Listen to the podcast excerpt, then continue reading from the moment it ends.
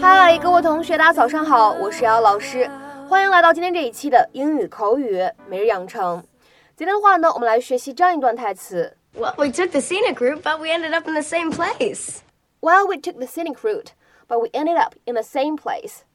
虽然 Haley 成绩非常不错，但是呢，烂泥终究扶不上墙。Well, we took the scenic route, but we ended up in the same place. Well, we took the scenic route, but we ended up in the same place. 整段话当中呢，有两处发音技巧，一起来看一下。首先，took the 出现在一起，不完全爆破。took the，took the，took the。再来往后面看，ended up 出现在一起呢，可以做一个连读。我们连读之后呢，会变成 ended up，ended up，ended up。Good morning, family. How are you all doing on this beautiful day? Okay, what's this? Haley's SAT scores are available online. I hate you. Oh, oh, today's the big day. Let's take a look, see how she did. Do we really have to look at them now? Don't worry, we're not expecting any miracles. Oh, thank you. Oh, that's Haley's scores? Are you sure? Are they bad?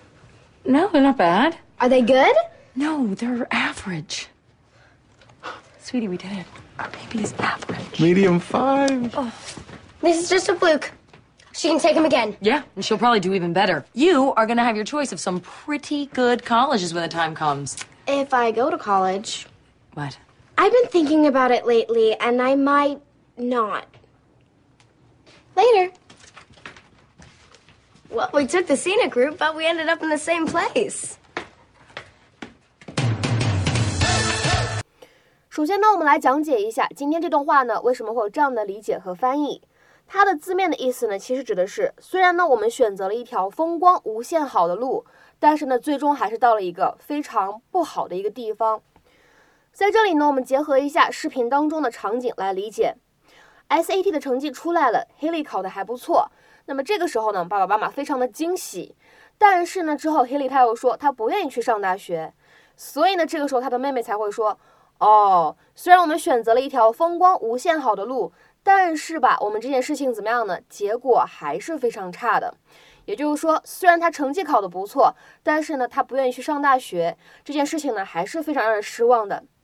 好，下面呢，我们来讲解一下 end up 这样一个动词短语呢，在英语当中的使用。这样一个短语呢，字面的意思一看就是跟结束相关。那么，一般在口语当中呢，我们把它理解成为最终处在什么位置。什么状态，而且强调是那种怎么样呢？和你预想不同，本来不愿意到的一个处境。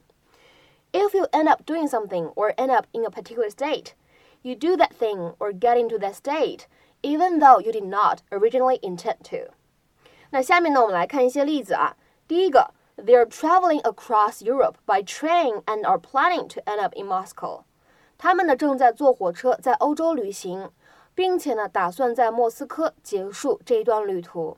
They are traveling across Europe by train and are planning to end up in Moscow. 再比如说第二个例子，Much of this meat will probably end up as dog food. 这肉啊，估计有很多最终会被拿来喂狗。Much of this meat will probably end up as dog food. 再比如说第三个例子，She'll end up penniless if she carries on spending like that.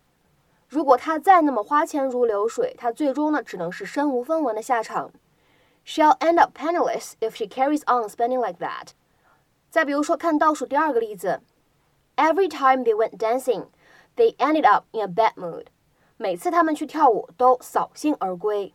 Every time they went dancing, they ended up in a bad mood。再比如说，看最后一个例子，Thanks to that traffic jam, I ended up being late for the meeting。 就因为堵车，结果呢，我开会给迟到了。Thanks to that traffic jam, I ended up being late for the meeting. 今天的话呢，请各位同学尝试翻译下面这样一个句子，并留言在文章的留言区。Sara has always loved to read, so I'm not surprised that she ended up an English major. Sara has always loved to read, so I'm not surprised that she ended up an English major. 这样一个句子应该如何理解和翻译呢？期待各位同学的踊跃发言。我们今天节目呢就先讲到这里，拜拜。